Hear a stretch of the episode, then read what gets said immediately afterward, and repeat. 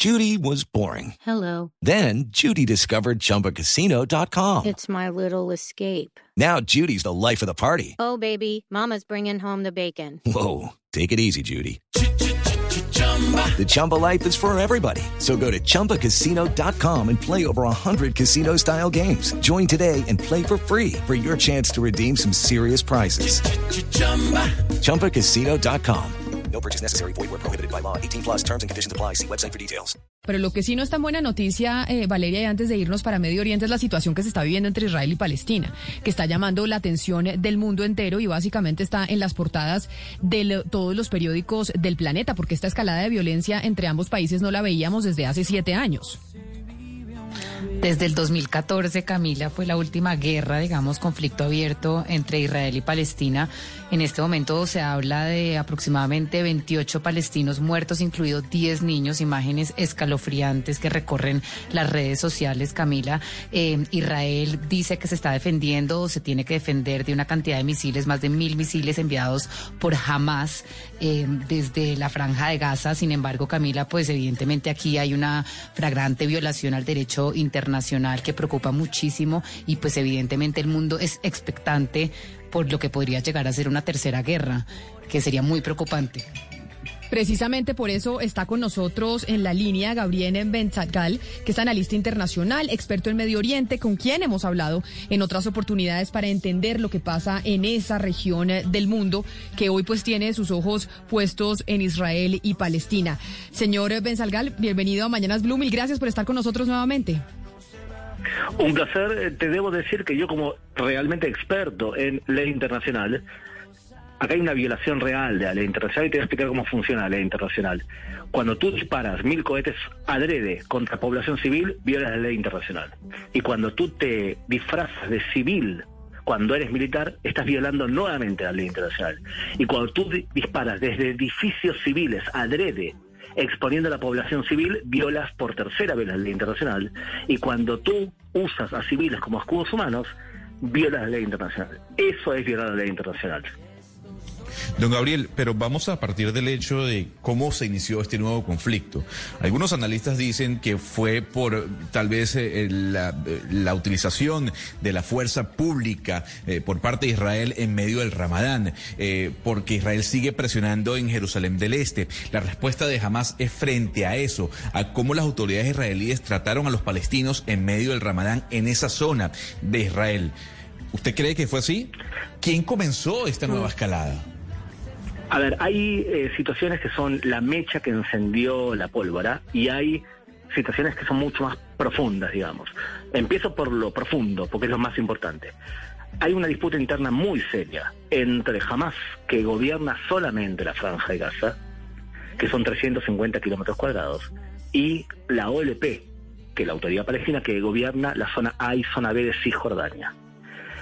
Cuando Joe Biden asume la presidencia de Estados Unidos, entonces la autoridad palestina declara que va a hacer ellos también elecciones, porque ellos quieren mostrar que son democráticos porque no había elecciones desde el año 2005-2006. Las encuestas daban claramente que jamás iba a triunfar esas elecciones. Entonces, Mahmoud Abbas declara que anula las elecciones. Y jamás, que pensaba triunfar, declara que de ninguna manera va a aceptar esa situación y que él va a llenar la región de anarquía. Esa fue la declaración que hizo en árabe. O sea que hubo un intento de encender la zona. ¿Cómo fue la chispa? La chispa fue por las siguientes situaciones. La primera, una familia, eh, son de hecho cuatro familias palestinas, vivían en unas casas de judíos en el norte de Jerusalén. Esas casas pertenecían a, una comunidad, a unas comunidades judías desde el año 1875. el gobierno eh, le había dicho, la justicia había dicho que podían seguir viviendo ahí bajo alquiler, no pagar ni alquiler y la justicia los ordenó el desalojo. Eso fue explicado por el Hamas como un intento de judeizar Jerusalén. A la vez, durante el mes de Ramadán hay mucha más actividad religiosa en Jerusalén. La extrema derecha fue a protestar frente a los musulmanes porque circulaban por TikTok películas donde musulmanes habían abofeteado y pegado a ortodoxos judíos. Y encima de todo esto fue la fiesta de Jerusalén, donde miles de personas deambulan con banderas por la ciudad de Jerusalén y eso no gusta, evidentemente. Eso fue la mecha inmediata. Yo, en general, prefiero no quedarme con esta anécdota inmediata y ir al profundo del asunto, y es un problema mucho más serio que tiene que ver menos con el enfrentamiento entre Israel y Hamas, porque la guerra no es contra los palestinos. hay un problema entre Hamas, que gobierna la Franja de Gaza, y un Estado como el de Israel, porque Israel no combate contra Mahmoud Abbas en Cisjordania. O sea que la guerra no es Palestina-Israel, es Hamas contra Israel. Sí, pero, pero, pero, señor Gabriel, Usted nos está, digamos, narrando eh, una situación bastante compleja, sin embargo, también hay otra parte, digamos, de complejidad y es un reproche que también se le hace a Israel por parte de lo que ha hecho colonizando parte de Cisjordania, Jerusalén del Este, etcétera, que ha sido, digamos, declarada ilegal según el derecho internacional. Y eso también ha sido un momento y una causa de crispación entre lo que está pasando entre Gaza e Israel, Israel también y Palestina. Entonces uno dice, aquí como usted nos está narrando es como si básicamente todo hubiera sido culpa de unas personas que están que son jamás y que están en en Gaza y que Israel acá ha hecho las cosas bien, pero también no le parece que hay que hacer un reproche en esta forma de ocupaciones ilegales que está haciendo Israel desde hace ya un tiempo. Bueno, esta explicación es válida, pero en Medio Oriente la gente en general no la compra. ¿Por qué no lo compra? Porque los conflictos no son territoriales. Eso es una explicación eh, que es una traducción al latino. En eh, las explicaciones, en, en general, los conflictos en Medio Oriente son esencialmente religiosos. Los conflictos en Siria son entre chiitas y sunitas. Los conflictos en Irak son un conflicto entre chiitas dirigidos por Irán y los sunitas y que en el medio están los cristianos o otras minorías religiosas. Los conflictos en Palestina son conflictos religiosos en donde tienes a la OLP, que no son ortodoxos islámicos, tienes al Hamas, que sí son ortodoxos islámicos, y tienes un Estado judío. Y todo ortodoxo islámico radical, en este caso como Hamas, considera que los judíos y los cristianos no tienen derecho a tener un Estado propio en tierra islámica. Entonces, eh, eh, yo creo que la ocupación puede ser algo que se vea de una manera fundamental, quizás no en el Medio Oriente, porque cuando tú le preguntas a alguien del Hamas, perdón, ¿qué terrenos ocupa Israel? ¿Cuál es la respuesta de Hamas? Todo Israel es ocupado.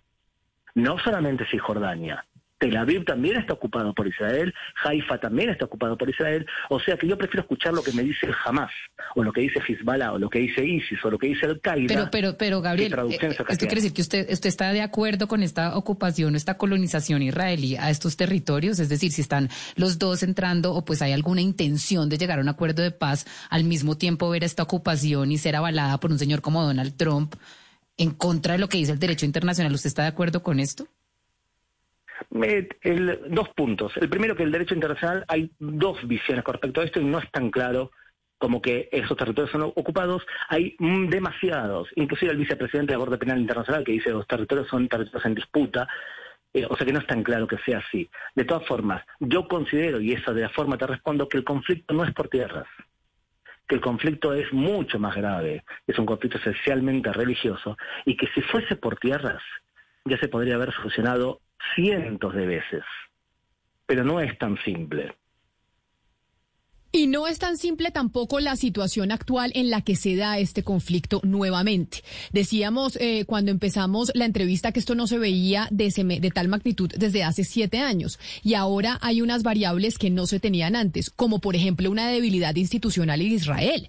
Lo que ha pasado para conformar gobierno al señor Netanyahu, en donde básicamente yo ya no sé, señor eh, Benzalgal, cuántas elecciones llevan ustedes en dos años y eso obviamente pues genera un poco más de debilidad por parte de Israel eh, frente a Palestina. ¿Es este análisis correcto o no?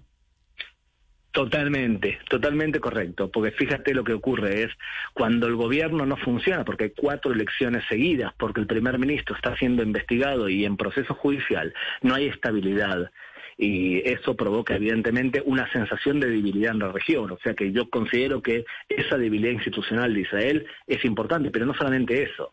Hay una debilidad institucional también en la autoridad palestina y también en el Hamas, por diferentes razones que si quieres te lo explico, pero eh, tú imagínate lo siguiente, que el Hamas tenía un presupuesto de 500 millones de dólares anuales y hoy tiene un presupuesto de 150 millones de dólares anuales. O sea, es una diferencia sustancial.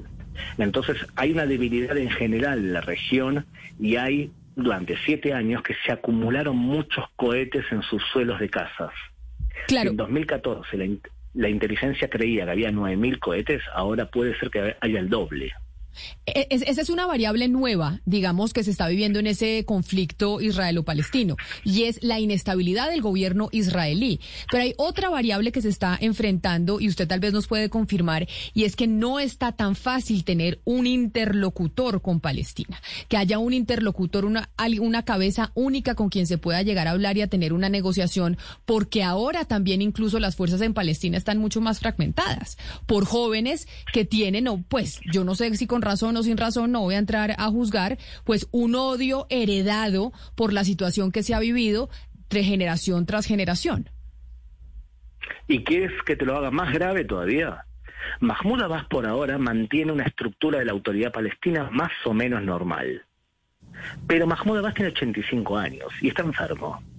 Y las evaluaciones del Servicio de Inteligencia del Medio Oriente es que cuando muera, fallezca Mahmoud Abbas, va a ser una anarquía la calle palestina, ¿ok? O sea que si por ahora conocemos que hay jamás gobernando la Franja de Gaza y la OLP gobernando Cisjordania, puede ser que se desmembre todo y que por un lado estén ciudades en manos del Frente Popular de Liberación de Palestina, Hebrón que esté en manos de Hamas nuevamente, Jenin que sea algo parecido, yo creo que los días pueden llegar a ser peor. ¿Y querés que te lo complique aún más todavía? Si mañana Hezbollah abre fuego otro frente desde el norte, Hezbollah en este momento tiene más o menos 150 mil cohetes, mucho más exactos de lo que está disparando ahora jamás. Don Gabriel, hay algo que puede sonar a teoría conspirativa, pero llama la atención que esto ocurre a pocos días, por llamarlo así, o poco tiempo de que el señor Joe Biden llegó a la Casa Blanca. Y viendo lo que ocurrió con Donald Trump y su política internacional, había una cierta calma en Medio Oriente. Israel abrió relaciones con Marruecos, se acercó a los Emiratos, sigue la disputa con Irán, pero ahora inicia este conflicto con Palestina. ¿Qué papel debe jugar Estados Unidos en este momento, tomando en cuenta que hace cuatro años, pues, servía de intermediador? sí, tu lógica me parece completamente correcta.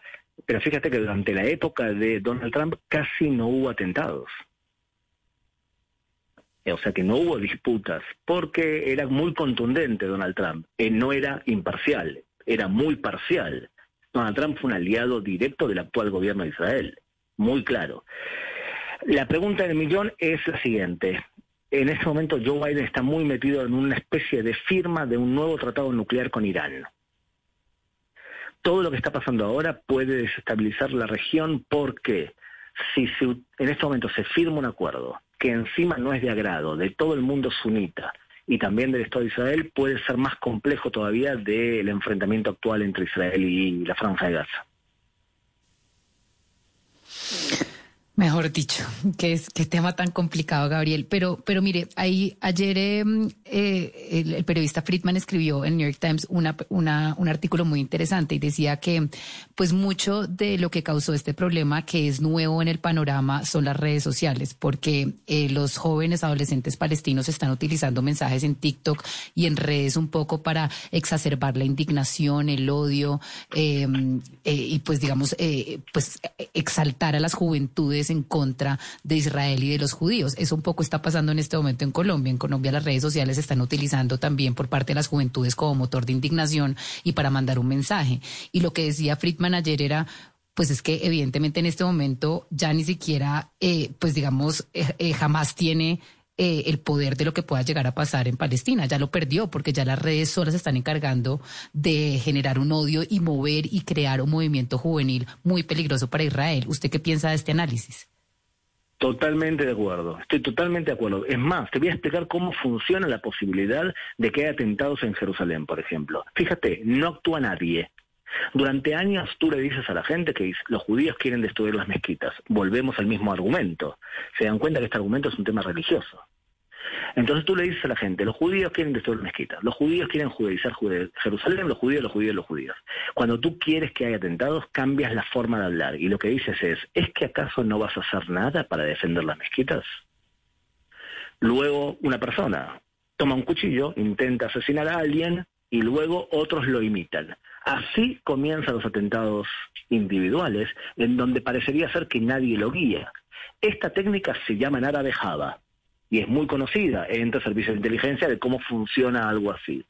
Te das cuenta cómo las redes sociales pueden cambiar todo. Es más, te podría contar cómo lograr hacer una unidad terrorista a través de WhatsApp. Te lo digo en dos palabras. Hoy un enrolamiento puede ser. Imagínate que tú quieres hacer un movimiento clandestino para eh, asesinar, Dios no quiera, a los hinchas de Real Madrid. Yo soy fanático del Barça abro una página a favor del Barça y pongo publicidad a favor del, del, Barça y cada tanto pongo algo en contra del Real Madrid. Y, o oh casualidad, siempre son los mismos radicales que me ponen like. Una vez que ubiqué a los 10 radicales, abro un grupo de WhatsApp aparte con todos los radicales. No te lo creas, pero acabo de formar un grupo que potencialmente puede atacar a alguien del Real Madrid. Lo que dijo Friedman es totalmente cierto. Pues muy delicado lo que está pasando y evidentemente las redes sociales agravan todo como, como lo estábamos diciendo. Pues don Gabriel Benzalgal, mil gracias por estar con nosotros, por hablarnos y explicarnos la situación de lo que se vive en estos momentos entre Israel y Palestina, que como lo hemos mencionado tiene unos componentes distintos a lo que se había vivido en el pasado. Uno, la inestabilidad en Israel a nivel institucional. Dos, también una inestabilidad institucional en Palestina. Tres, el tema de las redes sociales y los jóvenes haciendo parte de este enfrentamiento. Mil gracias por haber estado con nosotros y feliz tarde. Un placer, gracias. Ohio, ready for some quick mental health facts? Let's go. Nearly 2 million Ohioans live with a mental health condition. In the U.S., more than 50% of people will be diagnosed with a mental illness in their lifetime. Depression is a leading cause of disability worldwide. So, why are some of us still stigmatizing people living with a mental health condition when we know all of this? Let's listen to the facts and beat the stigma. Ohio, challenge what you know about mental health at beatthestigma.org.